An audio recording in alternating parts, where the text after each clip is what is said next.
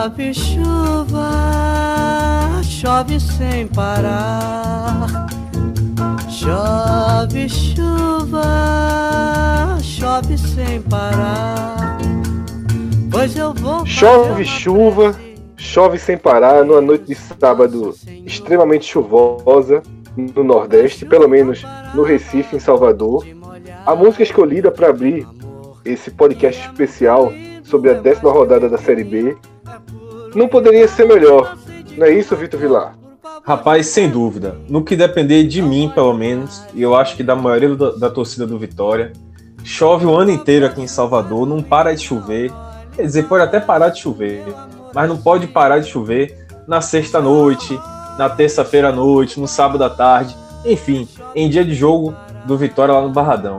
Porque parece que a gente descobriu aí qual é o segredo do rubro-negro, né?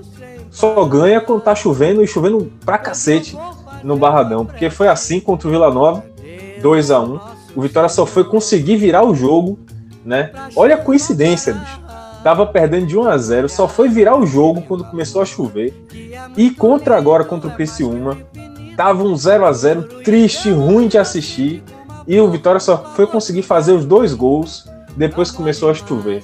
Ou seja, se esse for o segredo, meu irmão, vai ter gente orando para São Pedro aí, para que não pare de chover nunca no Barradão até o final da Série B, viu? Além da chuva, também tem em comum uma entregadinha do zagueiro adversário, né? Mas a chuva ajuda, né? O... Rapaz, os adversários não estão vindo com pneu de chuva, né? Isso aí é só um detalhe, viu? Não queira.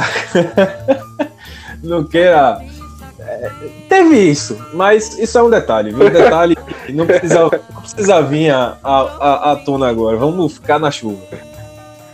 Vamos lá. Além de Vitor Vilar e de mim, obviamente, Fred Figueiroa, também participa desse programa Rodolfo Moreira. Rodrigo Carvalho está na edição e na base aí, controlando tudo que acontece nessa gravação. E lá nos créditos finais vocês vão ter também uma participação pré-rec que aconteceu aqui. Não deixem de ouvir lá no finalzinho. Agora, antes de começar efetivamente esse podcast da Série B, e a gente vai inverter a ordem em relação ao programa da semana passada, porque essa, esse triunfo do Vitória no Barradão ele fez com que muitos dos nossos ouvintes estejam ansiosos, né, para ouvir um pouquinho do que a gente já ouviu. Vitor Vilar respirando aliviado, o oxigênio circulando de forma mais efetiva numa parte Salvador, né, que teve uma, uma semana, os torcedores do Vitória mais ferrenhos e mais apaixonados tiveram uma semana perfeita, já que o time venceu, o rival acabou caindo na Copa do Brasil, também passou por dificuldades na Série A. Então, eu imagino que em Salvador, é, o lado rubro-negro da força esteja vivendo um momento raro nas últimas temporadas, um momento em que pelo menos é, pode é, tem um escudo mínimo aí para as gozações, pode olhar um pouco mais de forma mais corajosa e pode ter um pouco de esperança em relação ao time, porque do que eu vi nessa rodada, né, foi uma rodada que para mim, se disse assim, Fred, define essa décima rodada, eu definiria como uma rodada em que poucos times conseguiram jogar bem. E o Vitória acabou sendo um deles. A gente vai mergulhar daqui a pouco é, nessa partida a gente vai fazer quase que um telecast mesmo dessa vitória por 2 a 0 sobre o Criciúma. Mas agora é hora de falar de Pizza Hut, tá? para a gente começar da melhor forma possível. E nesse sábado, ao contrário do sábado passado, que fui inocente, achei que o programa ia começar mais cedo, o programa entrou aí pelo iníciozinho da madrugada e o sábado terminou tendo que me virar aqui com bolacha, com requeijão, aquele desespero, todo mundo sabe como é que é. Hoje não. Hoje saindo da despedida de Rafael Brasileiro, acho que boa parte dos ouvintes já sabem que Rafael está se mudando para o Canadá. Ainda não é para os Estados Unidos, não entendo por que ele não está indo para os Estados Unidos, já que não por acaso é o Brasília, mas já está se aproximando, ele vai para Toronto. Então, saindo ali da festa, né, da primeira das muitas despedidas que eu imagino que ele vai fazer, parei na Pizza Hut, trabalhei na, na antecipação e agora, depois desse programa, já estou garantido vou poder assistir aí essa terceira ou segunda temporada de La Casa de Papel, chamem como quiser. A pior, a melhor série ruim que existe na Netflix, porque eu comecei a assistir ontem. A série, ela é muito ruim, mas ela tem alguma coisa que faz com que a gente siga assistindo. Então, é leve, é relativamente divertida, então combina com sábado à noite, com a pizza brasileira. Eu não sou da turma da corn bacon, não gosto, mas para mim a brasileira ela é imbatível. Desde pequenininho, quando a Pizza Hut chegou pela primeira vez no Recife, eu me lembro no Shopping Recife, estava lá com minha mãe, fui era aquela menorzinha, né, que você pede só uma pizza redondinha, que acho que ainda vendem. E a primeira pizza que eu pedi foi justamente a brasileira, e desde então ela foi a primeira e segue como a minha preferida. Só que agora eu não trabalho mais na pequenininha, não, eu trabalho já na grande, com a bordinha de catupiry, que é indispensável para mim. Então é isso. O segredo, todo mundo que acompanha o podcast há mais tempo sabe, mas se você tiver algum é, ouvinte aí de primeira gravação, de primeira viagem, apresenta a nossa imagem, tá? Tá sempre disponível no nosso Twitter e no nosso Instagram. Garante 20% de desconto em todas as unidades da Pizza Hut em Pernambuco, tá? E em todas as unidades da Pizza Hut em Salvador. Você apresenta, são artes separadas, tem uma que tem a bandeirinha da Bahia, a outra tem a bandeirinha de Pernambuco. E o que é mais legal, não é na pizza. O desconto vale na pizza, no refrigerante, na sobremesa, na lasanha, nas entradinhas, vale para tudo. É uma vantagem das maiores vantagens que eu conheço em qualquer promoção de um grande restaurante, de um grande fast food, como é a Pizza Hut. Aqui no Recife, com o podcast 45 minutos, em Salvador, também com o podcast 45 minutos, a gente paga o menor preço da Pizza Hut no país. Então é uma vantagem enorme que o podcast traz para você. Procura lá nas nossas redes sociais. Aqui no Recife já está tão, tão disseminado o código que se você disser que é o código, quase sempre a atendente já vai aceitar. Se ela disser, não, tem que mostrar a imagem, Instagram ou Twitter ou Facebook, qualquer uma das nossas redes sociais, você passa lá no feed e rapidamente vai encontrar a arte. A arte que está valendo atual é uma artezinha azul, com validade aí até a primeira semana de agosto. Então agora vamos seguir com esse programa. Vamos é, dissecar um pouco o que aconteceu no Barradão na sexta-feira à noite, além da chuva, além da falha do zagueirão do, do, do Criciúma, né, que possibilitou que Anselmo Ramon fizesse o primeiro gol da partida. Por onde? Quais foram os caminhos para o Vitória se achar e para o Vitória melhorar aquela estatística tão, tão ruim de apenas cinco vitórias na temporada? Bom, vamos lá. É, antes de tudo, para não fugir a regra aqui do, do que eu digo no podcast da Série B, melhor atuação do Vitória no ano, viu? Porque eu vivo, vivo repetindo isso, né? Contra o esporte, para mim foi a melhor atuação até então. É, depois, agora essa foi a melhor atuação do ano, não só pela vitória, pelo nível, a importância do, do jogo, mas porque o Vitória de fato jogou bem. O, o Vitória de fato jogou bem. Isso você pode tirar pelo fato do Vitória não ter, não ter sofrido na defesa. E esse é o grande problema do Vitória, né?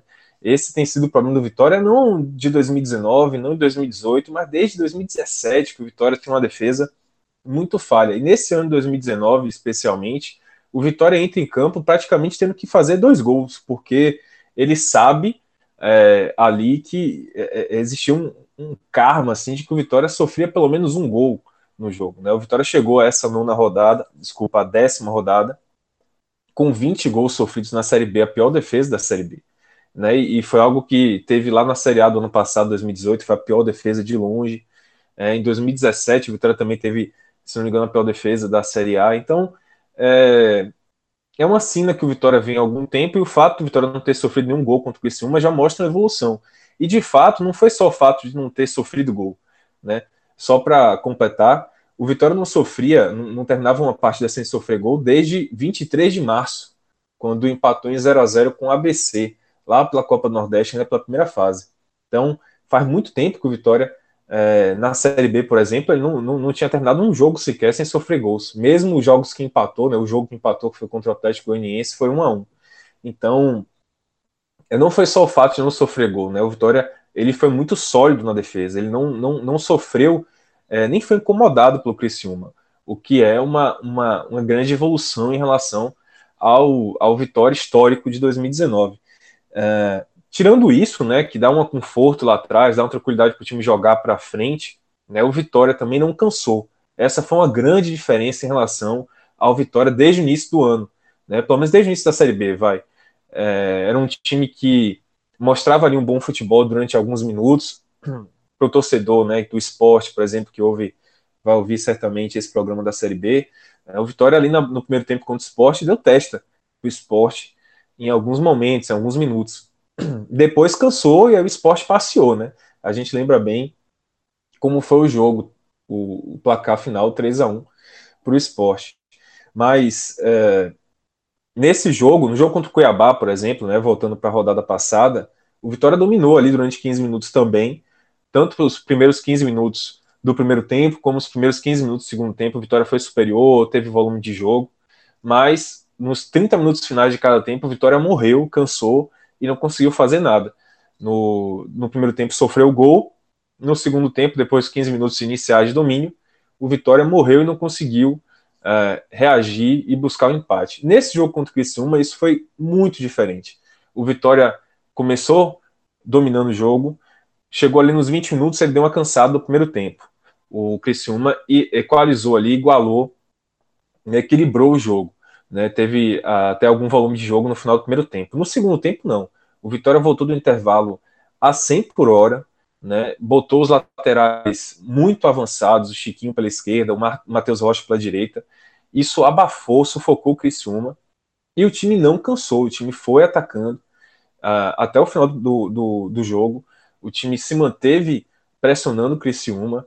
Uh, o, o Vitória, mesmo com o campo pesado, né, como a gente falou, choveu muito a partir do segundo tempo do jogo. O Vitória, mesmo com o campo pesado, continuou correndo, continuou se esforçando. E o próprio gol de Anselmo Ramon, que saiu uh, no segundo tempo, foi um lance, foi aos 20 minutos do segundo tempo, foi um lance de muita, é, muita disposição do próprio Anselmo Ramon, tá? Porque ele estava marcando o jogo inteiro a saída de bola do Criciúma, quando o Criciúma saiu com a bola curta ali pela defesa. O Anselmo era o primeiro a dar combate, porque ele era centroavante, e já no segundo tempo, né, na verdade foi ao 20, aos 21 minutos do segundo tempo, o gol, ele deu um pique, aproveitou o vacilo do Plateiro, como a gente já falou, né? Mais um vacilo da defesa para ajudar o Vitória. Ele desarmou o Plateiro e ficou cara a cara com o gol. Mas assim, foi muito rápido o desarme dele. Mostrou que ele tem que estar com condicionamento físico melhor do que vinha antes, por exemplo, da pausa da Copa América. E aí no segundo gol, como eu falei, os jogadores, os laterais atuando muito ofensivos do Vitória, fez a diferença também porque foi um, um cruzamento muito bom do Matheus Rocha, lateral direito, que começou bem a temporada. A gente lembra aqui nos jogos contra o Bahia, por exemplo, pelo Baiano e pela Copa do Nordeste, ele foi destaque. Ele chegou a, a ser usado até como ponta direita, puxa música durante o período. Também era a sua, a sua superioridade em relação às outras opções que o Chamusca tinha no elenco. Caiu bastante na, no início da Série B para cá, mas esse jogo ele foi muito bem. E foi um cruzamento perfeito dele, com curva, e Anselmo Ramon se jogou para fazer o segundo gol. Então, é, eu acho que esses dois foram os dois pontos diferenciais do Vitória para conseguir essa, essa, esse triunfo né, uh, na Série B, o segundo triunfo do Vitória, dessa vez com tranquilidade muito maior em relação àquele do Vila Nova. Né? O Vila Nova foi um jogo de empate, de, de virada, que o, o Vitória encontrou o segundo gol já no final, muito na raça do Juan Levine, o Juan Potó. Nesse jogo não, o Vitória foi superior durante ali, vai, três quartos do jogo, o Vitória foi superior e mereceu. Então até na minha análise do jogo para o Correio, eu coloquei que o Vitória venceu o Criciúma, blá, blá, blá, blá, blá, blá. Detalhe, com méritos, porque isso é algo para se destacar. Né? Não, não adianta alguém chegar dizendo, ah, o Vitória ganhou na sorte, é, teve o erro do zagueiro, mas o Vitória já tinha feito por onde fazer aquele primeiro gol é, no erro do zagueiro, mas o Vitória já tinha feito por onde abrir o placar. Então foi basicamente isso é, o jogo do Vitória. É, só para terminar assim, né, um comentário, o, o Osmar Lois, eu acho que isso tem que se destacar, ele conseguiu a primeira vitória dele no, no, no Rubro Negro, dá uma tranquilidade muito grande para o trabalho dele, porque certamente, certamente, se ele perdesse esse jogo para o Criciúma, mesmo empatasse, ele seria demitido, não tenho nem dúvida disso. Também era pressão em cima dele. E ele foi muito corajoso, porque ele não mudou praticamente o time que enfrentou o Cuiabá. Ele praticamente não mudou o time. A única mudança feita por ele por escolha mesmo foi a entrada do Léo Gomes no meio campo no lugar do Marcel, que inclusive foi barrado. Não foi nem relacionado o Marcel, que vinha jogando realmente muito mal. É, ele colocou Léo Gomes, que para mim é titular absoluto do time, não tem volante melhor do que ele. E as outras mudanças foram meio que uh, circunstanciais. Né? O Ramon na zaga, que por causa do José Ivaldo, que está lesionado, e o Wesley, que é o titular do time, só não jogou contra o Cuiabá no ataque porque vinha se recuperando de lesão, e agora que ele estava pronto, ele jogou como titular. Então, Lois mexeu muito pouco no time, manteve, por exemplo, Rui e G2 como meias, muita gente criticou isso, ele insistiu e deu certo. O Rui, tanto o Rui como o G2 fizeram boas partidas. E, e é isso, é um triunfo também para a carreira de Lois, assim, pelo menos para esse momento dele no Vitória, ele receber mais respaldo da torcida, da diretoria ele já tinha, mas da torcida principalmente para continuar o trabalho dele. Vila, esse apito que a gente ouviu ao fundo durante sua análise do jogo, são aquelas seguranças, aquelas seguranças privadas de ruas, assim como existe no Recife? Exatamente, esses mesmo, né? Apareceu aí no áudio, né? Pelo visto. Sim, Perdoem. Sim. Não, eles foram até. É, quem assistiu o filme O Som ao Redor mostra um pouco né, de, como, de como esses grupos é, funcionam. De forma superficial, não mergulha muito, mas ele, eles é, são tema desse filme, né, um dos filmes aí de Kleber Mendonça, que agora está é, virando um dos principais cineastas do país. Mas voltando, né, essa rápida saída para o cinema e voltando para o futebol, eu queria trazer Rodolfo para a conversa, porque como eu falei antes, para mim foi uma rodada de futebol ruim. Uma rodada em que os times de cima, que a gente vai analisar mais para frente no programa, eles jogaram mal. E o único jogo das vitórias que eu assisti, a única realmente convincente, o único time que se impôs diante do adversário e que teve os 90 minutos, mesmo naquele primeiro tempo de 0 a 0 mesmo quando demorou a fazer o gol, o Vitória inclusive saiu aplaudido no intervalo no 0 a 0 o Vitória foi melhor que o Criciúma uns 90 minutos. Isso não aconteceu em nenhuma das outras partidas que teve um vencedor. Foram apenas quatro partidas com vencedor. Além do Vitória, só quem venceu na rodada foi o Operário, o Paraná e o Curitiba. Mas, é, Rodolfo, analisando essa parte de baixo, apesar do América ter pontuado, apesar do Guarani ter pontuado, foi a rodada do Vitória, né? É, foi a rodada do Vitória, até porque apesar dos outros times terem buscado um pontinho é, fora de casa, né, que num contexto de briga contra a queda é bem valioso, o Vitória foi o único entre os três tradicionais que estão ali na, na parte de trás da tabela que ganhou. E pelo contexto, é, o Vitória tinha feito três jogos, né, contando as últimas duas rodadas com Cuiabá e Oeste, com equipes que estavam ali na metade inferior da tabela, o Oeste em 13 terceiro, quando pegou o Vitória, e o Cuiabá em 15 quinto uma, um, qualquer resultado que não fosse uma vitória contra um Criciúma, que ainda busca uma estabilidade, ainda está tentando se encontrar na temporada também, seria é, trágico tanto para é, o que Osmar Loz busca num, em termos de lapidação da equipe, quanto para o contexto da, da briga. É, eu concordo com, com o Vitor que uma das virtudes dele foi não é, mudar muito o plano de jogo, até porque seria contraditório você passar 30 dias treinando dentro de um. buscando um ideal de equipe e por conta de um resultado negativo, ainda que levando em consideração toda essa situação de na qual o Vitória está passando, seria imprudente. Ele teria muito menos probabilidades de conseguir um reerguimento nessa rodada é, fazendo alterações bruscas do que mantendo a característica do time com mudanças pontuais, como o Vitor destacou, a entrada de Léo Gomes. E eu reforço também o, o mérito a Anselmo Ramon na vitória, que é inclusive o jogador que eu não entendi muito bem como, desde a temporada passada, tá jogando uma Série B, porque em times de Série A, como um, um CSA que foi buscar Alexandre na reserva de São Bento, ele provavelmente seria titular. E o, o primeiro gol, no qual ele, além de roubar a bola do plateiro, é, para mim é altamente destacável a velocidade de raciocínio dele em finalizar rapidamente quando o goleiro ainda estava é, tentando recuperar o posicionamento. Se, eu acho que jogadores com uma confiança menor, e aí isso vale muito para a experiência dele ter jogado muito tempo uma Série A pelo Cruzeiro, ter jogado o Campeonato Paulista, teriam conduzido ali e perdido a melhor oportunidade de deslocar.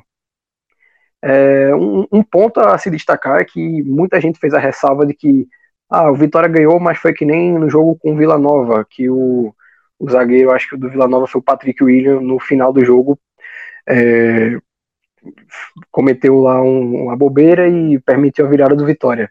Mas, como vocês já destacaram, a, a diferença na, na execução do jogo do Vitória foi gritante. O Vitória não chegou a tomar susto nessa partida, não foi vazado e podia ter vencido por muito mais, com um pouco mais de capricho, um pouco mais de sorte também, algo que se espera comece a chegar agora que né, o, o, o gargalo que era essa dificuldade de você encontrar uma vitória no meio dessa crise já foi superado.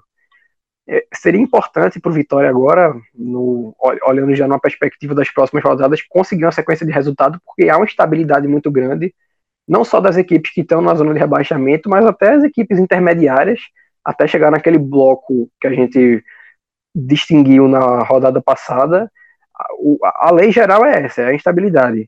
Então, quem conseguir agora um sprint é, mais regular, uma pontuação é, mais gorda. Né, serve essa regra de briga com rebaixamento. Ganha em casa, empata fora, vai, de repente, até aproveitando que o campeonato ainda está no começo, passar para outra disputa. Ô Fred, é, complementando o que o Rodolfo falou, uh, eu, eu, eu queria destacar uma coisa, assim, eu fui bastante fire do Vitória no primeiro comentário, agora ser um pouquinho ice, né, usando aqui os termos do, do podcast.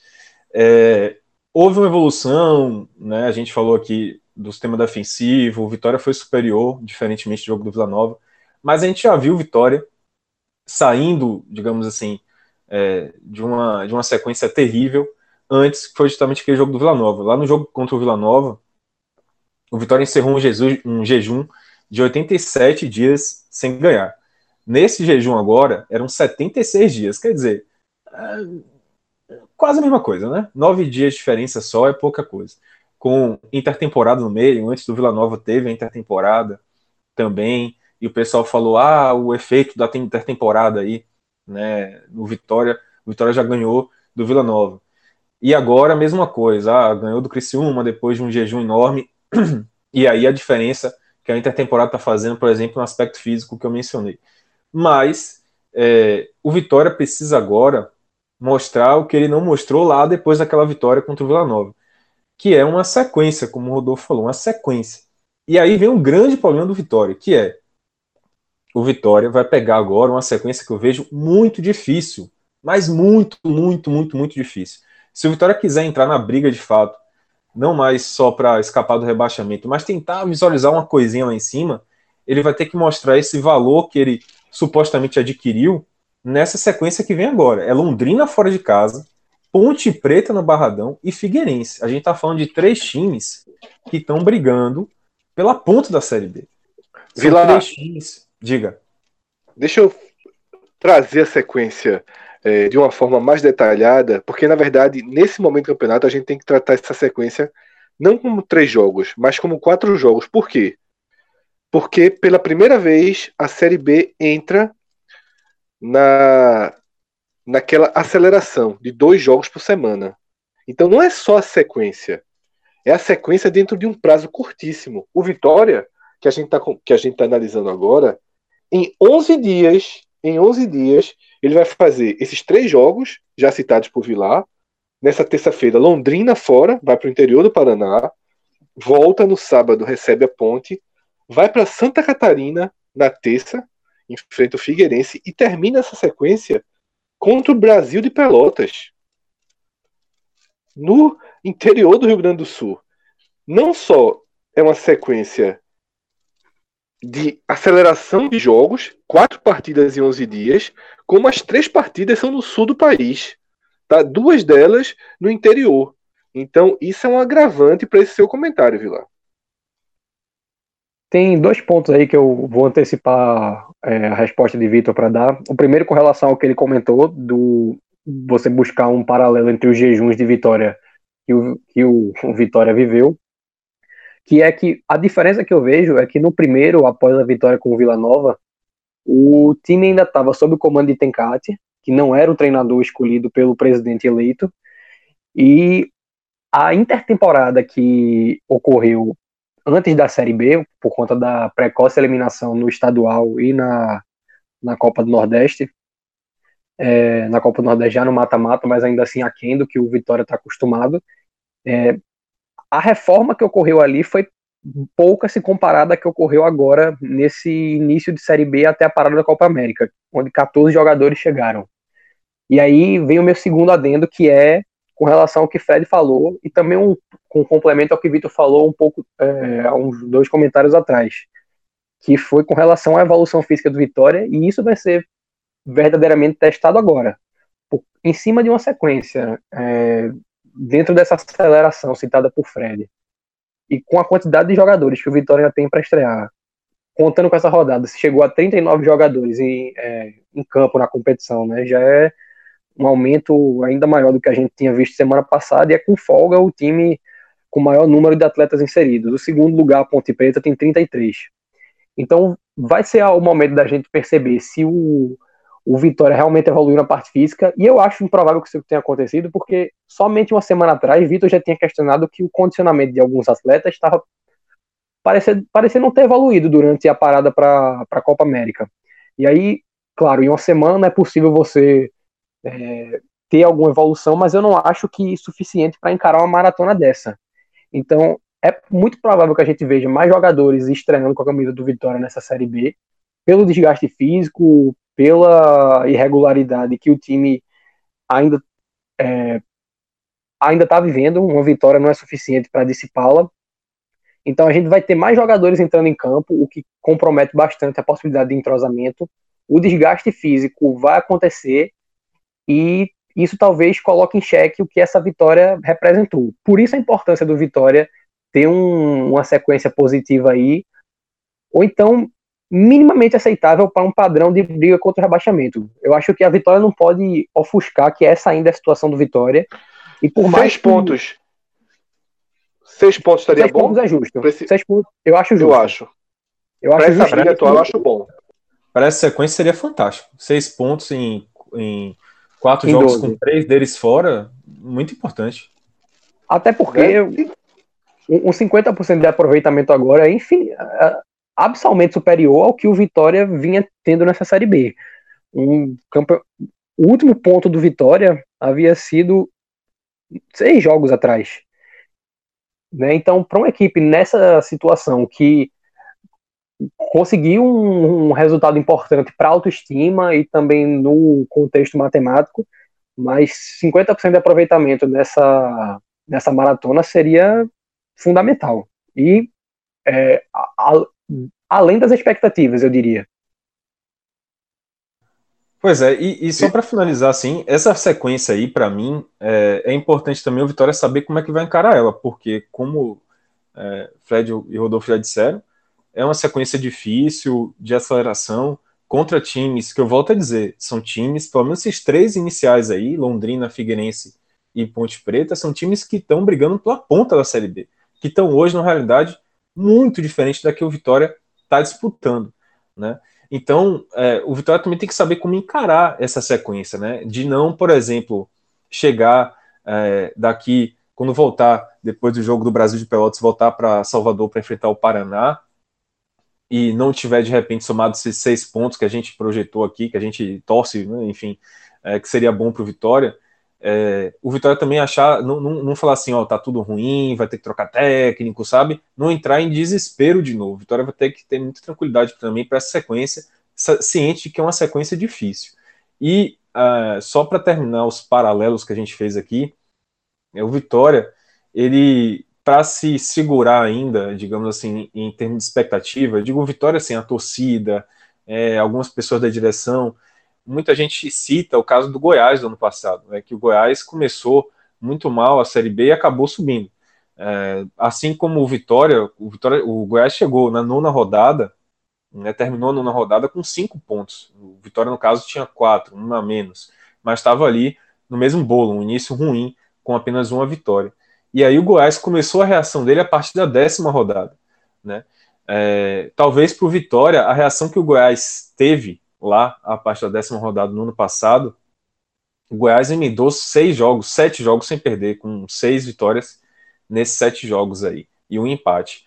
Então, é, para o Vitória talvez seja um. Não sei se o Vitória vai conseguir a mesma coisa, acho que seria assim, um deslumbre, seria uma, uma coisa assim, uma metamorfose, mas é, se o Vitória não alcançar essa reação que o Goiás teve, algo paralelo, tem muito campeonato pela frente, e hoje o, o Vitória briga para não cair. Hoje, a realidade do Vitória, até essa décima rodada, é essa. Depois que se livrar desse estigma, dessa desse fantasma que hoje está implantado no Vitória aí, é, de um início muito ruim da Série B, aí sim que ele pode tentar galgar alguma coisa mais acima no campeonato.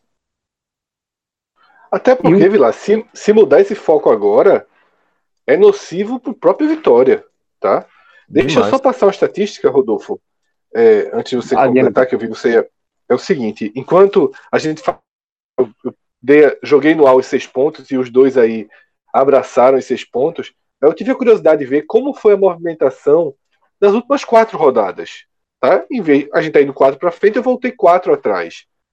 O G4, tá? Só andou sete pontos. Ou seja, se o Vitória faz seis pontos, ele vai ter uma movimentação muito parecida de um time de G4, o que sugere ele dificilmente ele sairia da zona de rebaixamento, mas pelo menos ele se aproximaria. Por quê? Porque o outro dado é mais preocupante. Se o G4 andou 7 pontos, o 16, que hoje é a posição mirada pelo Vitória, andou 5. Tá? Não é tão diferente desse aproveitamento. Não por acaso o campeonato resultou num achatamento enorme, e é um achatamento que a gente vai tratar mais uma vez em breve. Rodolfo, quer concluir alguma coisa sobre o Vitória? Vi que você ia falar. Para mim, o, o complemento que Vitor trouxe do jogo que sucede à maratona que a gente tinha discutido só mostra o quão é, inviável agora é você pensar em qualquer coisa além de escapar contra a queda, porque depois desses quatro jogos vem o Paraná, que no momento é o time da Série B que eu menos é, esperaria enfrentar se o meu time estivesse disputando a competição. Menos gostaria de enfrentar. É, o sprint do Paraná é impressionante. Né? É, era um time que ninguém nessa parada é, colocava num, num pelotão realístico de acesso e agora já está no G4. Então, Mas não vamos dar spoiler não, tá? Sobre o Paraná, não, porque o Paraná a gente vai tratar sim, dele daqui vai, a pouquinho. Vai chegar lá, né?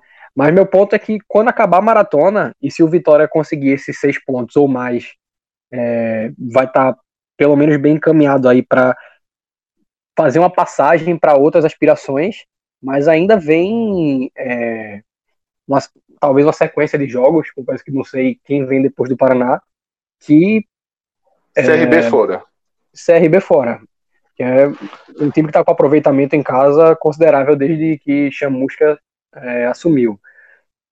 Bom, é, então o que pode acontecer é você passa por essa maratona Uh, mas por mais que você possa considerar que o fantasma está exorcizado, você não pode deixar de olhar para trás.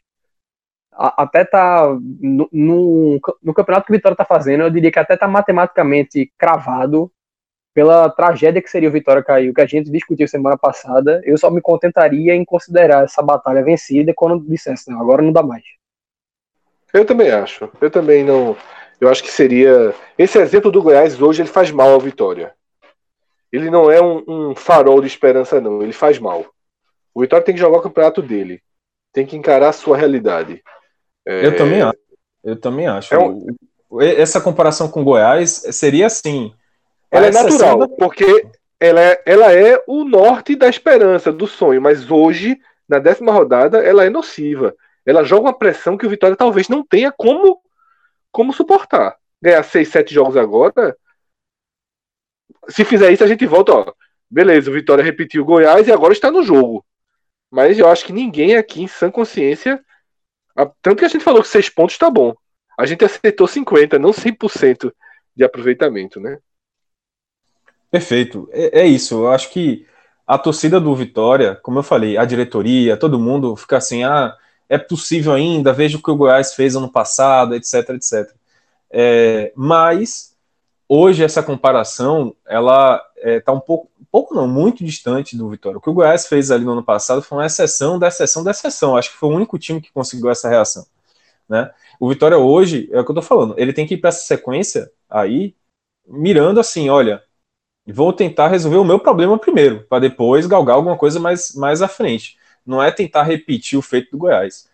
E só para fechar o comentário, já pode fechar o comentário aqui do Vitória Geral aí? Feche. Encerre. Eu só quero é, colocar uma discussão de repente para os próximos podcasts é, e voltando a ser Fires aço do Vitória, que eu acho esse time que entrou contra o Criciúma, eu já acho um time com cara de Série B. Porque veja só, o Vitória era um time que não estava, o time que o Vitória estava colocando em campo não tinha nem cara de Série B, era um time que claramente, pela escalação, pelo histórico dos jogadores, ele ia brigar para não cair. Esse time agora que entrou contra o Criciúma já é um time para brigar na Série B. Não para, não sei se para subir, não sei se tem, tem condição disso, não estou falando disso. Estou falando que é um time que vai entrar contra um, uma equipe de Série B de maneira equivalente. Não é um time que, que vai fazer feio, não. Se você pegar, você tem é, Everton Senna que está fazendo uma boa, uma boa Série B e é um jogador com cara de Série B. Chiquinho lateral esquerdo já qualifica em relação à capa. É, o, o, próprio Zé Ivaldo já é um, um, zagueiro que tem uma certa qualidade, o meio campo com Parás, Cândido, é, com o próprio Léo Gomes que fez uma boa série no ano passado, o Felipe G2, que, é, que fez um, é um jogador já de nível de Série B mesmo, está se acostumando a esse nível, Anselmo Ramon, Wesley, que é uma boa surpresa, o que eu quero dizer assim, é, aos poucos o Vitória está criando um time com cara de Série B, sabe, com mentalidade, não é mais aquele time com um apanhado aí de jogadores rejeitados por clube de Série A, como Fabrício, como, enfim, é, alguns outros, Andrigo, né, Thales, esses caras que passaram aqui no início do ano. É um time já com mais com, assim, sangue na boca, sabe, para disputar uma Série B. Eu acho que é um time que já pode, pelo menos, dar, dar frente, bater testa com, com os seus adversários, seus iguais nesse campeonato. É, o que resume isso, Vila, é que foi o melhor time da rodada para mim. É, como eu falei, foi o único time que eu vi jogar um futebol, é, apesar da chuva, apesar da pressão, futebol convincente, que foi muito superior ao, ao seu adversário. Todos os outros, você teve aí, como eu falei, mais três vitoriosos na rodada. O Curitiba saiu atrás do São Bento, tá? O São Bento é, não respeitou o Curitiba, o São Bento saiu para enfrentá-lo de igual para igual. Muito diferente, por exemplo, da postura do próprio São Bento contra o esporte em Sorocaba. O gol de empate do Curitiba sai um gol de, de no bambo ali, um bate-rebate. O Rodrigão vai tropeçando, a bola vai batendo nele acaba entrando. E no final, Rafinha, machucado, faz o gol da virada, mas um jogo um Curitiba até o quê? Até pode ter merecido a vitória, mas foi muito nivelado com o São Bento. O Paraná, é, que é o vitorioso da rodada da parte de cima, ele vence o Brasil também jogando de igual para igual com o Brasil. É um jogo bem fraco, o Paraná conseguiu a vantagem e, e, levou. E agora, na noite de sábado, o Operário também pressionou o CRB, jogou melhor que o CRB, mas também saiu atrás, levou o sufoco no fim. É, e o gol de empate também ele vem de um erro bem grave do lateral esquerdo do CRB. A bola estava dominada, ele, ele acaba perdendo a bola ali pertinho da lateral, até pede a saída da bola, mas não saiu.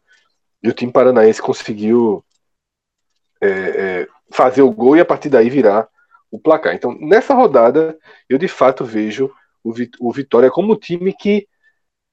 O único time que se impôs. Resumindo, foi o único time que se impôs. E numa Série B tão igual, que os números mostram essa igualdade, você conseguir se impor é de fato um sinal positivo. E aí eu acho que essa conclusão final de Vilar é, é, sustenta, tem sustentação a partir disso e outro fato que vocês dois falaram lá no início, e que eu uso aqui para concluir, é que quem escutou o programa passado viu divergências nossas em relação ao momento e, ao, e à estratégia do Vitória no campeonato. Mas teve um ponto que foi um ponto comum a nós três, foi de que só com estabilidade o Vitória vai poder dar algum sinal de reação. Não é mexendo tudo, não é demitindo o Lois antes daquela partida. Então, a estabilidade de uma semana valeu os três pontos e valeu esse oxigênio que a Vitória ganhou, sai da lanterna É, agora ele sobe para a 18 posição, não tem chance de sair do Z4 na próxima rodada. Né? O Z4 hoje é formado por São Bento, 8 pontos, Vitória 7, Guarani 6, América Mineiro 6. Continua sendo um Z4 com de peso. Três clubes, é, três clubes bem tradicionais do futebol brasileiro, três clubes que a gente aprendeu muitas vezes a ver na Série A, inclusive tem um campeão brasileiro aí no meio dessa confusão. Agora sim, a gente vai para parte de cima da classificação e a parte de cima que repete o equilíbrio da semana passada. Lembro que Minhoca trouxe a estatística para a gente. Nunca na história da, da segunda divisão, com esse formato de disputa, iniciado em 2006, na nona rodada, três, oito times estavam separados por apenas três pontos, do primeiro ao oitavo. Mas, mas Minhoca, ele trouxe um adendo, disse, olha, é, teve um ano que agora eu é, peço desculpas porque eu esqueci qual ano, mas ele mostrou que numa temporada esse equilíbrio ele não aconteceu na nona, mas ele apareceu na décima rodada. E agora, na décima rodada também de 2019, os três pontos continuam.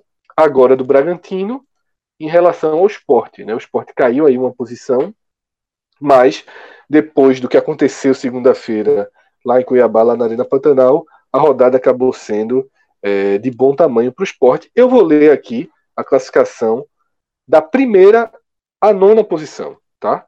Bragantino tem 20, Ponte Preta e Paraná 19, Atlético Goianiense 18, Botafogo, Londrina, Figueirense e Esporte 17 e o Curitiba fecha esse grupo com 15. Por que eu recortei esse grupo? Porque é aquilo que é, Rodolfo até já trouxe, né? Que a gente a gente tem tratado esse grupo como o grupo de onde vai, de onde vai sair, de onde vão sair os quatro classificados para a primeira divisão. Está tá se solidificando essa, essa ideia, né, Rodolfo? Eu ainda excluiria alguns times que a gente eu também, também eu também, eu também, é, eu também. Eu vou usar um exemplo que eu usei no, dei no Twitter essa semana. É, o Botafogo de São Paulo, que a gente chegou a falar aqui, ele largou muito bem. Nos primeiros 18 pontos do campeonato, ele conseguiu somar 15. Só que uma curiosidade com relação a esses 15 é que os três primeiros foram diante de um Vitória extremamente combalido, né? Ainda buscando é, Tencate ainda no comando técnico e tentando encontrar um, um Vitória ideal. Depois, ele venceu o América Mineiro, também muito fragilizado fora de casa. América, na época, em 15. É, também fora de casa, venceu o São Bento, que também estava na 15 colocação. Veio para casa e perdeu do Vila Nova. Fora de casa, venceu o Operário, que estava na zona de rebaixamento. Voltou para Ribeirão e venceu o Criciúma, também em 15.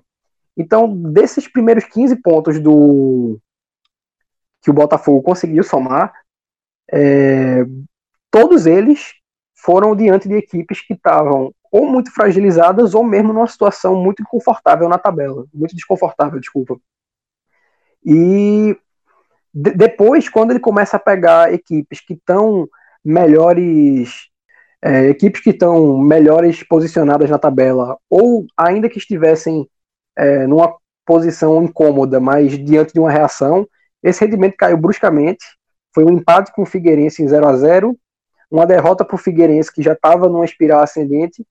E aí, quando voltou da parada para a Copa, uma derrota em casa para o Brasil de Pelotas, que está acima do que eu é, palpitaria no início do campeonato. Agora, o empate em casa com o Guarani na 18 colocação, para mim, só reflete que foi um, um começo muito além do que o Botafogo podia esperar e que, naturalmente, vai. Uh, a oscilação está acontecendo e tende a continuar. Talvez ele não, não, não passe a um campeonato de uh, disputa contra o rebaixamento, mas eu não, confesso que não consigo ver o Botafogo num, num pelotão de disputa pelo G4 até o fim da competição. Eu concordo 100%, Rodolfo. Eu, eu tratei esse recorte dos nove porque nesse momento é obrigatório. Eu não posso tirar o quinto colocado. Né? A gente tem algumas obrigações. Mas eu também, veja só, é, o Botafogo ele vem confirmando a desconfiança que a gente tinha quando ele estava vencendo. Que quando ele estava vencendo, a gente já apontava isso. Só, tabela do Botafogo tá ganhando de times muito fragilizados. Existe um contexto de tabela aí. Sabe? A gente não pode é, é, fechar os olhos para quem está do outro lado, para quem você venceu. As vitórias têm, ainda que, que matematicamente tenham, são, tenham a mesma relevância, elas têm peso diferente. Todo mundo sabe disso, tá? Todo mundo tem essa consciência. E o, o time do Botafogo assisti quase que toda a partida hoje com o Guarani. Eu só não digo toda porque em alguns momentos assisti um pouquinho de Operário CRB, assisti um pouquinho de Ceará e Palmeiras, fiquei mexendo no controle remoto, mas o jogo que eu passei mais tempo assistindo foi Botafogo e Guarani. E eu assisti uma partida péssima, péssima. O Guarani é horroroso, sabe? O Botafogo deu, a partir dos 30 do segundo tempo, três ou quatro contra-ataques ao Guarani, que assim, um time minimamente organizado. O Vitória, pronto. O exemplo que Vilar utilizou ao trazer essa nova escalação do Vitória. Esse Vitória teria vencido o Botafogo em São Paulo. Se tivesse chegado até os 30 do segundo tempo e tivesse tido os contra-ataques que o Botafogo permitiu ao Guarani. Porque o Guarani é horroroso, horroroso, sabe? E não demonstra. É, é, sabe, foi uma partida muito ganha. Eu fiquei com a sensação de que dos 20 times, 16 ou 17 teriam vencido o Botafogo, se, repito, né? Eu não estou tirando, eu tô tirando aí o método do Guarani chegar até os 30 do segundo tempo 0 a 0 Mas as chances de contra-ataque, Badi, que foi um jogador que eu já achei bem interessante, partida horrorosa de Badi, sabe, conduzindo mal esses contra-ataques. Badi entrou apenas no segundo tempo, mas todos os contra-ataques acabaram passando pelos pés dele. Então, eu acho esse Botafogo de São Paulo é, um passageiro desse grupo, tá?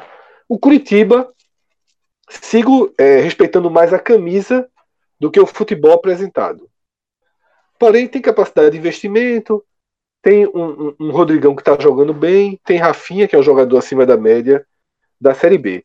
Tem mais alguém que você descartaria, Rodolfo? No programa passado, é, a gente fez um, um. Principalmente você trouxe uma defesa do Figueirense.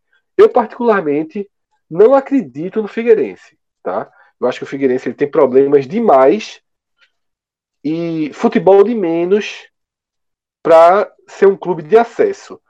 A, a estratégia é, de Emerson Maria, ele, ele, ela me parece suficiente para que o Figueirense faça um campeonato estável.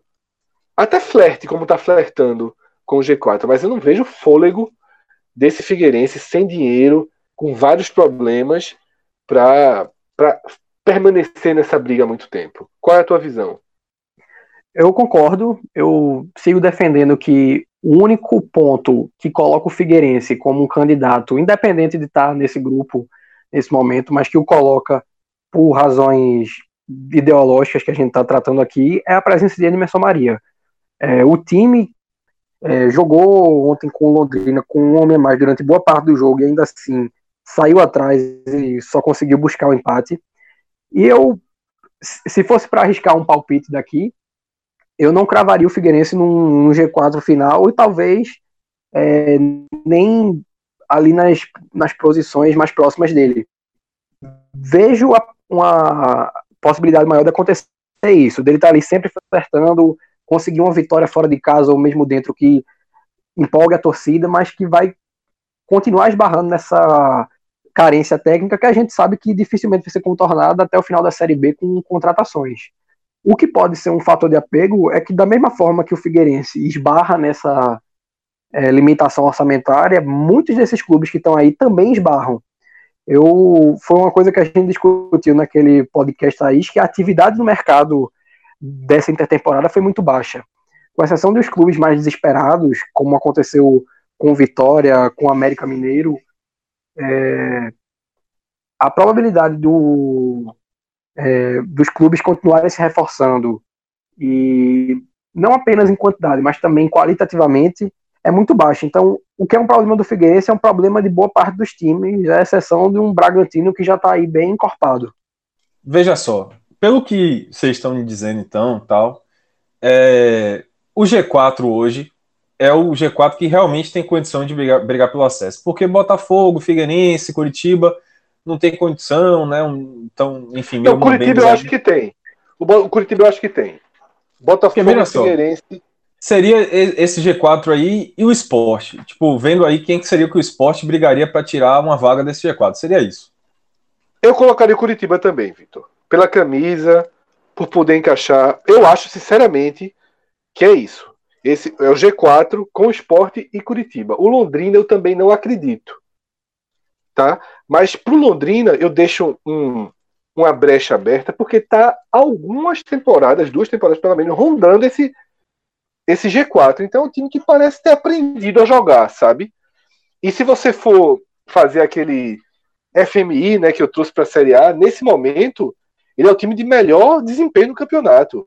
Porque nesses 10 jogos aqui, o Londrina fez quatro só em casa. Tá? Então é, é bom ter essa atenção aí. E ele hoje é um. Ele, ele é um candidato obrigatório, né?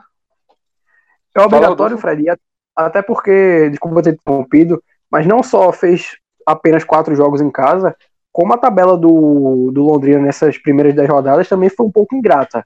Ele pegou Coritiba fora de casa, Bragantino em casa, o Esporte na ilha, Preto em casa, é, segurou um empate ontem com o Figueirense fora. Então, o Londrina teve que enfrentar nesse início de competição boa parte dos times que a gente coloca nesse pelotão de acesso. E agora, na segunda metade, ele vai enfrentar os times que ou estão iniciando uma reação, mas que a gente ainda não conseguiu consolidar como um movimento perene, que vai se manter é, nesse, nesse próximo bloco de jogos que a gente discutiu, ou então mesmo até o fim do campeonato, ou times que ainda estão patinando bastante, como o Guarani, que você pontuou que fez uma partida muito ruim hoje, o que configura uma segunda partida muito ruim do Guarani depois da volta à Copa. Pela tabela que o Londrina tem e por esse desempenho bem é, de bom aproveitamento fora de casa, tendo vencido o CRB, empatado com o Coritiba, empatado com o Figueirense com a menos, eu acho que a gente não pode a priori nem pensar em excluir esse Londrina como a gente conseguiu fazer com, de forma unânime com o Botafogo. É, eu acho que a gente fecha em sete. Vilar que dá, quis ajudar a gente aí, pegar no embalo para a gente empacotar seis ou cinco, né, Vilar? aí tentou. Mas eu acho que sete a gente fecha esse acordo, viu, Vilar? Rapaz, é, é porque é o seguinte, ó, eu, é, pela, pela experiência né, na Série B, enfim, esse é o momento em que a Série B ainda tá, assim, em suspenso. Por quê? A intertemporada, é, a julho, agosto, é quando os times da Série A estão definindo o esquema deles, né? Estão definindo os, os, elencos dele. Isso então, agosto é perigosíssimo para a Série B. A partir de agosto, meu amigo, depois que os times da Série A definirem os elencos, os jogadores que sobrarem na Série A vão, vão vir tudo para a Série B. E aí, quais são os times que têm condição de absorver esses jogadores aí? Eu vejo um esporte, eu vejo um Curitiba, eu vejo até o Bragantino, né, que tem dinheiro, é, apesar de não ser um destino, digamos assim, tradicional, mas tem dinheiro agora. Eu vejo uma Ponte Preta, eu vejo até o próprio Vitória com condição de absorver um outro desses jogadores. Então, assim, é, para mim, para esses times que não têm condição de absorver esses jogadores como Londrina, como é, não sei nem se o Paraná tem essa condição. Eles têm que fazer tudo que pode agora, tem que pontuar o máximo agora, porque depois esses times de maior camisa, exemplo Curitiba mesmo, é, vai absorver jogador. Já está absorvendo o Rafinha, por exemplo, né, que é um jogador que poderia estar tá jogando Série A tranquilamente. Então, é, eu vejo que alguns, alguns dessas equipes aí, quem está falando desse pelotão, ainda vão ter a oportunidade de se reforçar com quem sobrar da Série A, entendeu? Eu acho que vão entrar mais é forte na briga. É. é. isso mesmo. Por isso que eu, é, eu tenho a sensação de que o Londrina é, não tem motor para 38 rodadas, mas nesse momento não há como tirá-lo, até porque, respeitando muito aquela métrica que eu trouxe para o podcast, né, que é o FMI, que a gente faz o saldo de pontos em casa e fora, ele é o líder do campeonato. Ele tem mais 5 no FMI. Né? Ele somou pontos fora que, que deram esse, esse lucro a ele. Né? Pelos pontos em casa, ele só teria 12, foram 5 pontos fora de casa. Né? Então, é, é uma campanha sólida, mas eu acho um time fraco. Jogando, eu acho um time fraco. A minha percepção de futebol que eu vi até aqui, os times que eu mais gostei, foi, que já me mostraram futebol para dizer: ó, esse time aí é chato de ser batido, é sólido. Bragantino, Ponte Preta, Atlético Goianiense e Esporte. Não nessa ordem. Tá? Eu falei a ordem de classificação. Esses quatro times, em algum momento, já me convenceram. Agora, eu vou trazer para Rodolfo, eu queria duas avaliações de Rodolfo é, sobre dois times que eu li que ele já fez no Twitter. Uma, eu discordo dele da origem, que é justamente o Paraná, que ele foi falando, é, deu spoiler ali na parte que a gente analisou o Vitória, porque o Paraná, eu acho que ele era um candidato. Tá? Eu acho que ele era um candidato. E, e você fez uma análise inicial que ele não chegaria. O que é que, tá, o que, é que te convenceu? O que é que está levando a mudar a visão sobre o Paraná? E aí, logo depois, eu queria que tu também completasse com a visão da Ponte Preta, que você trouxe algumas informações de, de perdas importantes no elenco, né? É, eu vou justificar essa minha desconfiança com o Paraná.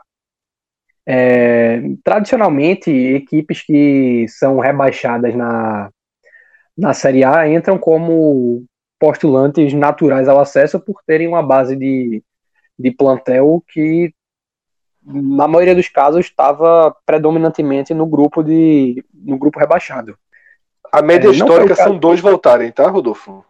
Isso, bem considerável, né? Metade do, do o Havaí ajuda muito a engordar essa, esse, teu número, né?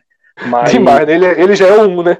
é, é a gangorra, é a gangorra, tá fixo. A gente já sabe que em 2021 o Havaí mantendo a, o prognóstico que foi dado a ele, já tem uma vaga menos na Série B. 2020, desculpa. É, mas voltando ao Paraná, é, essa desconfiança ocorre porque o desmanche no Paraná foi bem relevante. É, foi um time que se teve uma atividade bem considerável no mercado, teve troca de técnico com a saída de dado. É, a chegada de Matheus Costa demorou a surtir resultados.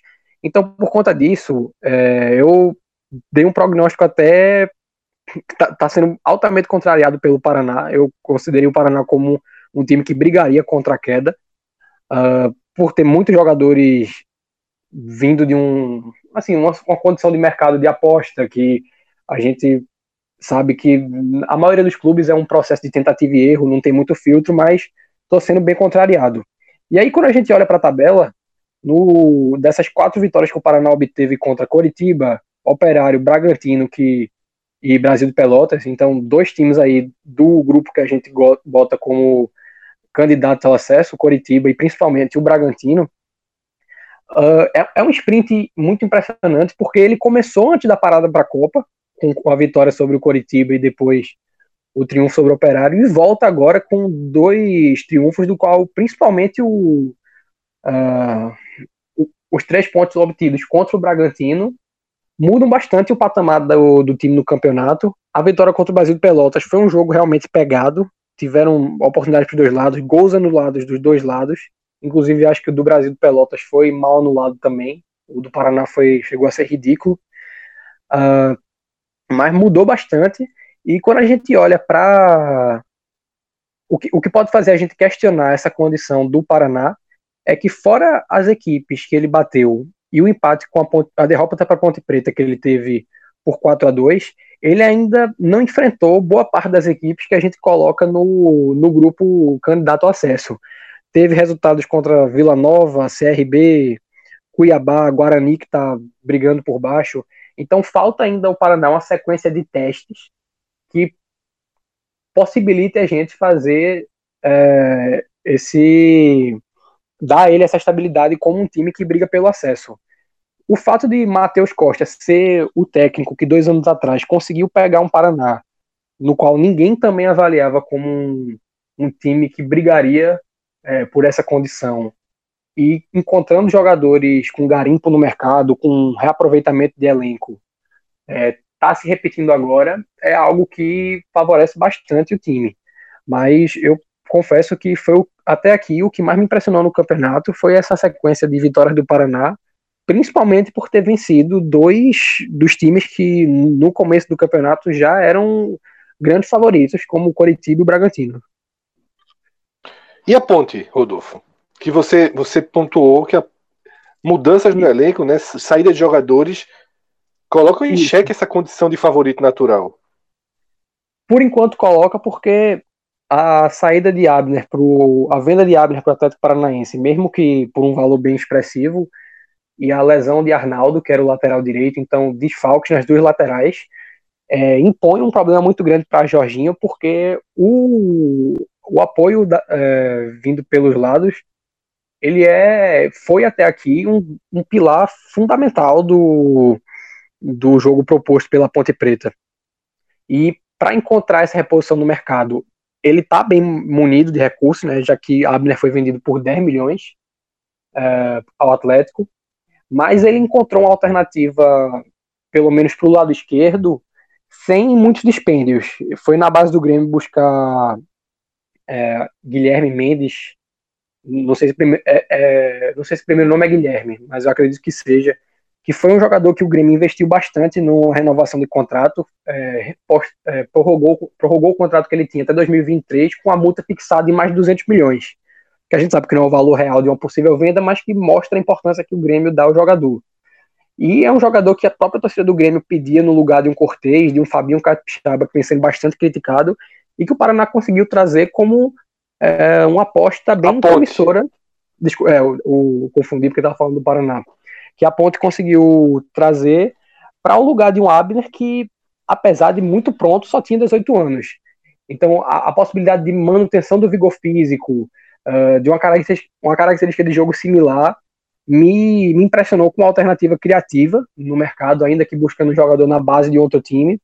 E para o lado direito, ainda há essa carência, porque a lesão de Arnaldo coloca Diego Renan como o possível substituto, e pela idade, pela, pelo desempenho do Diego Renan na temporada até aqui, eu não vejo como uma, uma reposição tecnicamente uh, equivalente. Então teria que ter mais um, uma busca aí para conseguir manter o desempenho que o Paraná vem tendo com uma intensidade muito grande vindo do, dos dois lados do campo. Então assim a gente fecha essa análise dos nove primeiros colocados e principais candidatos ao acesso, com os asteriscos aí que a gente conseguiu colocar em algumas equipes. Mas para fechar o programa, a gente vai dar uma segunda analisada na situação do esporte, porque gravamos o telecast na segunda-feira, logo após um empate lá na Arena Pantanal, mas a rodada ela ainda estava apenas começando, as outras nove partidas vieram, e como eu mesmo prometi, nesse sábado a gente faria uma segunda leitura né, daquela partida, das consequências é, de, de, um empate tão doloroso de digerir para o esporte. Mas antes, eu queria convidar, sobretudo os torcedores rubro-negros, já que naturalmente formam o público principal do telecast da próxima segunda-feira, telecast de, de Esporte Brasil de Pelotas, na Ilha do Retiro, a acompanhar a gravação antes do programa ir ao ar. Por quê? Porque a partir ali das 5 e meia, 6 horas, nós vamos começar a colocar em nossas redes sociais o, os bastidores, digamos assim, o making off desse telecast, porque vai ter um convidado especial, um convidado de respeito, nada mais, nada menos do que o T-Cross, o primeiro SUV da Volkswagen, e nós vamos fazer um verdadeiro test drive nele.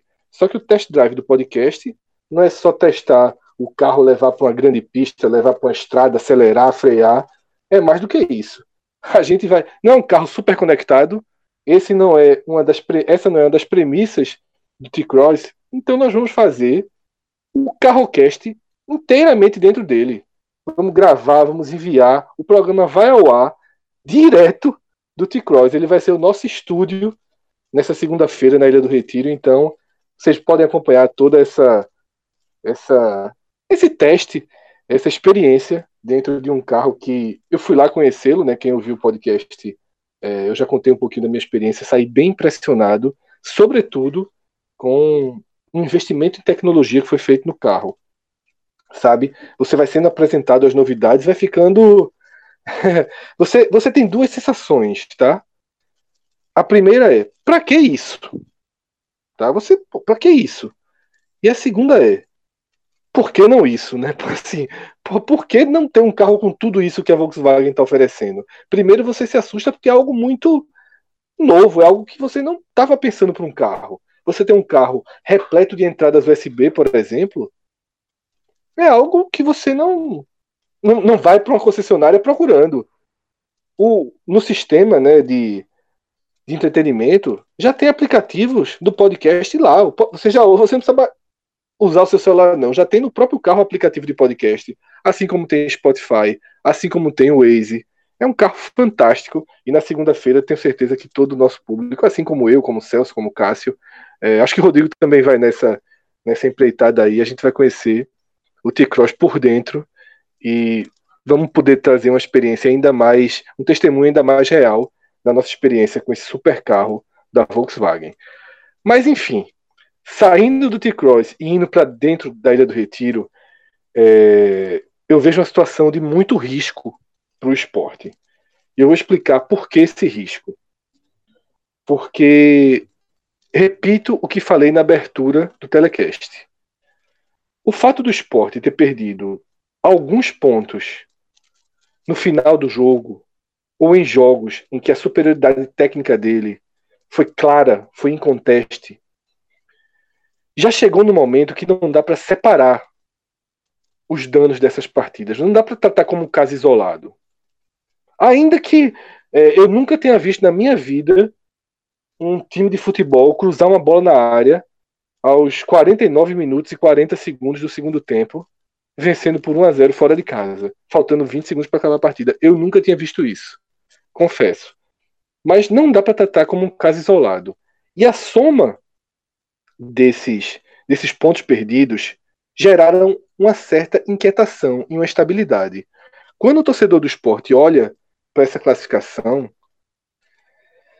enxerga 17 pontos, sabe?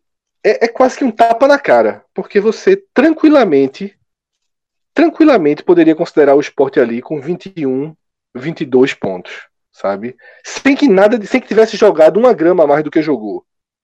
Sabe? Só o cuidado, um pouquinho de cuidado a mais, porque o esporte foi extremamente infantil no primeiro e no décimo jogo, né, contra o Oeste, contra o Cuiabá, quando levou os gols. Nas duas últimas bolas da partida, o Sport teria esses quatro pontos a mais. Aí você pode ainda colocar São Bento, Tá? Você pode descontar América Mineiro também, que foi uma saída, é, é, foi uma virada também inimaginável. Aquilo ali meio que anulou um desses pontos perdidos aí. Mas, ou seja, o esporte, mesmo fazendo a Série B a contento, uma Série B no pelotão, porque essa Série B não vai se definir agora, o esporte está onde deveria estar.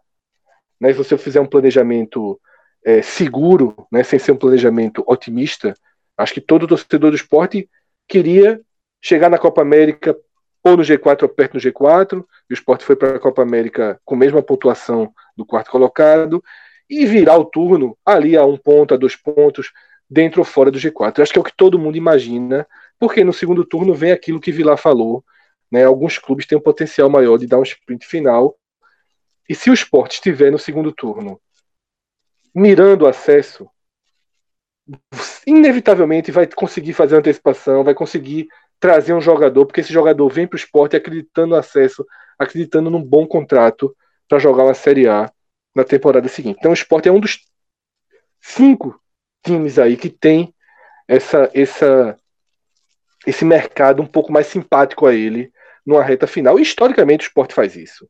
Tá? Se você lembrar em alguns acessos, o esporte na reta final, ali no, na virada do turno, traz jogadores importantes. Mas para essa segunda-feira, exatamente, criou-se um clima de pressão no ar. Né? O torcedor do esporte não aceita outro resultado que não seja vitória. E você soma isso a um time desfalcado, a um time que perde peças importantes, não tem seus dois meias, não tem o titular e não tem o reserva, vai voltar para aquela composição de Guilherme jogando no meio. Até a gravação desse programa, Charles era uma incógnita, então poderia também não ter os dois volantes titulares, porque João Igor não vai ser liberado para o jogo. Seria um meio de campo completamente reserva ou improvisado. Não tem Sander na esquerda e não vai ter por um bom tempo. Então é um esporte é, desmontado para iniciar aquela mesma sequência que a gente debateu para o Vitória. O esporte vai para quatro jogos em 11 dias. Tá? Segunda-feira inicia a série contra o Brasil de Pelotas. Sexta-feira vai para Curitiba enfrentar esse Paraná que a gente acabou de comentar. E aí a grande vantagem em relação ao Vitória é que para por aí. Enquanto o Vitória vai três vezes para o sul do país, nem sei se o Vitória, entre o, o, a terça e o sábado, ele volta para Salvador, mas acho que vai acabar voltando, né? Não, não sei como vai, como vai ser a operação do Vitória, mas o esporte vai para Curitiba e depois volta para dois jogos na Ilha do Retiro. É um momento extremamente estratégico. O torcedor do esporte deposita esperanças naturais que esse momento seja um momento de fazer mais do que os 50% que a gente falou aqui para o Vitória. Os seis pontos não seriam interessantes para o esporte. Há uma projeção, um desejo por descolar, mas o momento do elenco, o excesso de pressão, para mim coloca é, um cheque nessa, nesse instante do campeonato. Para mim, Esporte Brasil de Pelotas é um jogo que remete diretamente a Esporte Figueirense. Vocês, alguém quer opinar sobre esse momento, Rodolfo ou, Vitor? É, eu vou começar aqui tecendo análise. Primeiramente, com relação a essa atividade no mercado, eu penso que uma alternativa do esporte, para não ter que esperar pelo o que Vitor aí classificou como, como uma definição dos times da Série A a respeito de seus elencos, é já ir dando uma garimpada nas divisões inferiores para ver quem tem condição de chegar numa Série B e há esse, esse tipo de jogador que é, contribua para um objetivo de acesso tecnicamente, taticamente e é algo que é viável. No ano passado, por exemplo, o Goiás buscou Robinho no Náutico e Robinho teve uma participação interessante, chegou a fazer gol uh, já nas últimas rodadas. É uma alternativa para o esporte pela limitação financeira que tem hoje e também pela pressa que eu penso que existe na qualificação do elenco, que é algo que eu uh, poderia ser menos urgente se a atenção com a base fosse maior, porque se hoje existe um desfalque no meio campo, Uh, no começo de temporada, Neto Moura, ainda que por razões também de litígio com o clube, tenha deixado uh, um Alessandro, que hoje está na base, talvez pudesse ser uma alternativa melhor do que. Eu não diria nem melhor, mas. Uh, mais Jadson, né? Que Jadson, que acabou indo vendido para o Cruzeiro. 800 mil reais. Bem abaixo do que se espera que um clube com é, investimento. É, 60% em... dele, né? É bom pontuar, mas muito abaixo para já liberar. Pois é. Então, essa é alternativa para uma qualificação que o esporte precisa ter, como você pontuou, reforços são necessários. Uh, e realmente, historicamente, existe esse traço. O Neto Baiano, em 2013, chegou já na reta final. Marcelo Cordeiro, acho que em 2006, Marco Antônio, que jogou no Náutico na Portuguesa, também chegou mais para o final do campeonato. Mas é necessário e penso que esse uma, um sprint do, do esporte semelhante ao que ocorreu com o Paraná, e ele poderia ter tido esse sprint se não fosse a derrota para o Operário é, na, naquela condição pouco bem, bem, atípica de jogo, e deveria ter sido iniciado agora uma possibilidade de uma, é, uma sequência muito positiva se não fosse esse, essa falta de cuidado, que eu penso que é um, um pouco do que a gente discutiu semana passada, de jogadores ainda muito inexperientes, um Maílson que não consegue ter a mesma leitura de uma situação de jogo que o Magrão tinha, que um Adrielson ainda não consegue ter em relação ao Durval. Falta esse cara que tenha essa, é, essa catimba de chegar no final do jogo e dizer, não, vamos. Apesar de que você fazer um cruzamento para a área, né, na situação que você destacou, seja uma coisa bem. Uh, bem de principiante, talvez no calor do jogo, para esse menino, seja difícil ter essa leitura né? Você pensar, se a gente cruzar aqui, o árbitro vai acabar assim que a bola sair, a bola não sai. É algo que no calor do momento, para quem não tem a experiência, para quem não tem a rodagem, é, eu penso que é fácil para a gente aqui apontar dessa maneira. É, é, é óbvio e a gente tem que ressaltar isso porque é a maneira que tem de criar amadurecimento nos garotos. Mas falta essa liderança ao grupo, não no sentido de que ele careça de líderes, mas que careça de jogadores acostumados com, com a natureza da competição, que tem uma vivência nessa situação de jogo e que vai ser recorrente para o esporte daqui para o final da competição. Uh, não, não consigo ver o esporte num cenário em que ele sobe tecnicamente, porque uh, aconteceu em 2013 de ter um Marcos Aurélio numa fase privilegiada, um Neto Baiano que viveu um momento artilheiro muito bom, que tinha em 2006 com o Fumagalli, uh, em 2011 com o Marcelinho Paraíba. Não há essa a, apesar da qualificação no ataque, de um, o talento que um Adrielson tem, que o Maílson possui, eu não vejo o esporte com um distanciamento técnico como ocorreu em outras competições. Então, o natural é que as vitórias venham no suor, como foi com a América, como foi com Londrina, e para que é, o final do jogo seja mais parecido com o dessas partidas, com o de Londrina, de América, e não com o que aconteceu contra o Oeste, São Bento e Cuiabá, é preciso que haja um amadurecimento muito rápido desses jogadores, e eu acho temerário você apostar que isso vai acontecer. Pode rolar, mas não é o que a gente espera num, num prazo de tempo tão curto. A alternativa é fortalecer o elenco tecnicamente, mas também no aspecto psicológico, com a chegada de jogadores que têm uma vivência nesse tipo de campeonato. É, o único complemento que eu tenho a falar do que uh, Rodolfo já trouxe aí é o seguinte: pela experiência que eu tenho com o Guto Ferreira. Eu cobri o Bahia aqui durante muito tempo é, e convivi com o Guto naquela campanha da Série B de 2016, que o Bahia deu um sprint final absurdo no segundo turno e subiu. E Guto, muito me espanta, é, Guto, a paciência que Guto está tendo com essa questão da falta de, de de, como posso dizer, de casca do elenco do esporte, né, com alguns garotos como Adrielson e Maílson, é, também algumas limitações de número mesmo de elenco, de opção no elenco.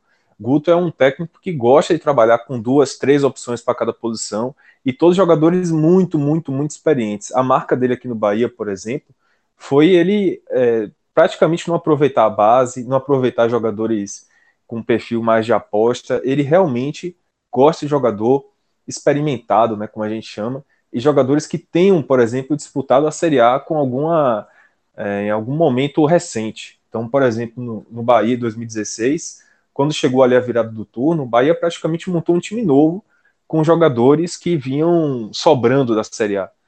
E eu, eu tô me espantando assim com o Guto, a paciência que ele está tendo é, em relação ao esporte, talvez ciente das dificuldades financeiras que o esporte tem, que a diretoria lembra é, frequentemente, mas em algum momento o Guto vai bater lá na porta e vai dizer, ó, tô precisando de reforço, tô precisando de jogador experiente, tô precisando de um líder, tô precisando de um cara que saiba ter assim a malícia de, de segurar o resultado no final, né? É, é algo que não, que assim é, é meio que de muito diferente do perfil que Guto desenhou até hoje.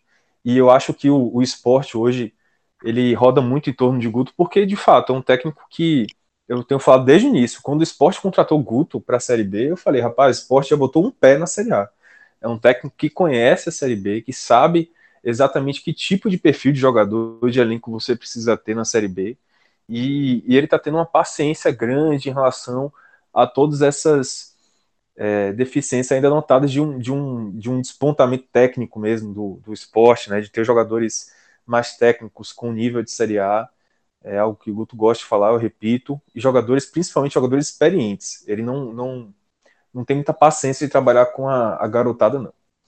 Vitor, acho que uma percepção legal que o teu comentário traz é que o que a gente concordou se a situação do Vitória semana passada, que é Lois é um treinador no momento da escolha altamente uh, em sinergia com o DNA formador que o Vitória tem, mas talvez pouco apropriado para a necessidade de reação que o Vitória possuía. Uh, de trabalhar com jogadores já tarimbados, de você ter um, uma percepção boa no mercado para conseguir trazer esses jogadores. E o caso do esporte me parece ser, vendo por esse teu, esse teu aditivo, é justamente o contrário. O esporte tem hoje um treinador altamente necessário para o momento, que é um cara que, como você falou, só em seu anúncio foi capaz de mudar os prognósticos do esporte na temporada, mas que talvez não seja um, um nome de longo prazo para o clube se o investimento, se, se, a, se, o intento do esporte é que o investimento que ele faz no seu treinamento seja é, dê retornos. Porque foi basicamente o que aconteceu no Internacional, quando demitiu o Guto, mais pelo resultado bem abaixo do esperado na Série B, mas também porque o plano internacional era fazer um, uma espécie de renascimento no cenário nacional com a utilização de jogadores da base. Tanto é que, para o lugar de Guto, quem foi efetivado foi o Odair. Não, não, se buscou um técnico no mercado que fugisse dessas características. Então, se Guto, para a priori, é o nome ideal para o esporte que busca um resgate nacional, dadas as proporções similares ao Inter, talvez no longo prazo, quando o esporte retorne à Série A, seja esse ano ou daqui a um ou dois anos, uh, alterna talvez a, a percepção que o esporte tenha de disputa de uma Série A a longo prazo, como ocorreu nessa última passagem, que foi de 2014 até 2018, re, vai demandar uma, é, uma mudança na forma que o esporte encara as categorias de base, a utilização desses atletas, e aí já fica uma reflexão se Guto Ferreira seria o nome ideal para é, é, essa mudança de conduta no esporte, já que ele é um jogador, um treinador que historicamente não, não, não é muito adepto dessa prática. É, eu acho que foi, as pontuações de vocês dois foram muito importantes. Essa última de Rodolfo, eu acho que é um debate bem mais para frente, é, porque de fato, nesse momento, o esporte precisa é, de Guto sem pensar no, no, amanhã. Né? O esporte, todo mundo sabe, o esporte entrou para essa Série B sem pensar no amanhã. O esporte coloca todas as suas fichas, todo o seu projeto de reconstrução, toda a sua esperança de dias melhores no acesso se o esporte não subir, a gente tende a ter um esporte muito mais próximo de um CRB ano que vem do que muito mais próximo de um Ceará, como ainda é o caso esse ano. Né? Se você pegar o elenco colocar um esporte Ceará para jogar, tem jogo, de alguma forma. Assim, né? Então, ano que vem eu não veria, se acaso o esporte não consiga acesso, eu não consigo ver de novo um elenco de um milhão e pouco, um treinador como o Guto. É, mas aquela pontuação anterior eu achei muito pertinente. Acho que falta esse jogador para o esporte experiente há algum tempo. O time sente muitos gols sofridos. Quem assistiu o Esporte Náutico, a final do Pernambucano, isso ficou claro, claro, cristalino. O esporte não conseguiu vencer um jogo ganho. Pior, perdeu o jogo. Precisou ser campeão nos pênaltis. O Náutico chegou lá na Ilha do Retiro, cabisbaixo, levou um a 0 sem, sem conseguir mudar o cenário do jogo. O Náutico empatou o jogo, sem conseguir mudar o cenário. O gol do Náutico foi um gol é, irregular, mas sobretudo acidental. E o esporte sentiu aquele gol como se fosse um, um, um golpe profundo, sabe? E, e, se retraiu e não soube como controlar aquele placar. E quantas vezes a gente viu esse momento, aquele momento de domínio do Náutico sobre o esporte? Quantas vezes a gente já viu nessa Série B? A gente viu esporte e, e Oeste na estreia, a gente viu esporte e São Bento, a gente viu esporte e operário, né, mesmo com aquela condição de jogo, a gente viu esporte CRB na Ilha do Retiro, porque não, como eu falei no telecast, não, não vamos contar só os jogos em que o gol de empate sai. Esporte CRB, o esporte pediu pelo gol de empate, mas não levou. E por fim, esporte Cuiabá. Então, assim, é muito clara a necessidade de um jogador experiente, e hoje é mais claro ainda que esse jogador experiente precisa vir para o meio de campo, sobretudo para proteção de zaga. E Cássio fez um comentário no telecast que eu repito aqui que é muito importante. Ele fez a alusão a 2018. Todo mundo via essa necessidade do esporte de ter dois volantes melhores, a cabeça de área do esporte era um rombo. O esporte vai nas divisões de baixo, traz um jogador do Cuiabá na Série C, Marcão, e traz um jogador da zona de rebaixamento da Série B, Jair demora a colocar esses jogadores em campo, mas quando coloca, o esporte volta a ser competitivo no campeonato. A gente começa a viver em 2019 uma situação parecida, de todo mundo enxergar a deficiência e do esporte demorar um pouco é, a agir. Sabe? Lógico que a limitação de financeira é enorme. Só que se vai agir, é melhor fazer isso quanto antes. Por quê? Se não viessem as lesões, tudo bem, mas lesão faz parte né, dessa modalidade faz parte do futebol e não tem como evitá-la. Né? Então tá aí o esporte é, com poucas opções para quatro jogos pela frente, né? E com opções é, como o Charles, que não, ninguém sabe quantos por cento tá, João Igor voltando, o esporte vai é, é muito abaixo do que poderia ser no seu potencial técnico para essas partidas, e aí vai ter que mostrar o outro lado. E no outro lado, o esporte falha. No outro lado, que é o lado de uma raça extrema, de uma dedicação extrema, ou de uma experiência de um controle do jogo, o esporte não demonstra isso. Em relação a Guto Ferreira, para fechar aqui essa análise que Vitor trouxe, achei importantíssimo esse depoimento. Eu acho que ele soma duas coisas aí. Um Guto Ferreira que aceitou descer de patamar na carreira, Tá? Guto Ferreira tem um salário altíssimo, abriu mão aí de 60%, 70% ou mais da faixa que ele trabalhava. Ele parece entender que ele precisa mudar um pouco também. E talvez isso explique a paciência dele, somada a uma esperança, ou uma promessa, ou um planejamento desses últimos tiros. Tá? Eu acredito que o esporte ainda vai ter aí duas, três ou quatro contratações de jogadores que vão encorpar esse elenco, mas o próprio esporte, e aí é fundamental dizer, ele ainda está esperando saber se ele vai ser vítima do mercado. Porque, como já foi falado aqui, julho está terminando, mas agosto, com as janelas abertas, é o mês mais perigoso. Porque a Série A perde jogadores e vai buscar na Série B, e às vezes até vem clubes de fora. O Sport tem um time com muito empréstimo, então ele tem pouca, pouco poder de negociação. É, um Charles, um Ezequiel, um Guilherme, o Sport é muito vulnerável a perder um desses jogadores, então eu acho que existe aí um, um, uma reserva, nem que seja imaginária, porque eu não sei se existe essa reserva material de dinheiro, mas pelo menos uma reserva aí de coragem de gastar o que não tem para trazer alguns jogadores, mas precisa esperar é, a ação do mercado no time, não apenas a ação do time no mercado. As duas são duas pontas aí que o esporte não tem muito como controlar, já que pouquíssimos jogadores têm contrato seguro com o clube. Então é isso. Vilar, Rodolfo, muito obrigado mais uma vez. Eu acredito que a gente se encontra novamente no próximo. Quer dizer, nem é no próximo sábado, né? Tem rodada cheia. Então, terça-feira tem é, podcast da Série B, rodada 11. Vai ser rapidinho dessa vez, três dias, para a gente já atualizar aqui essa situação.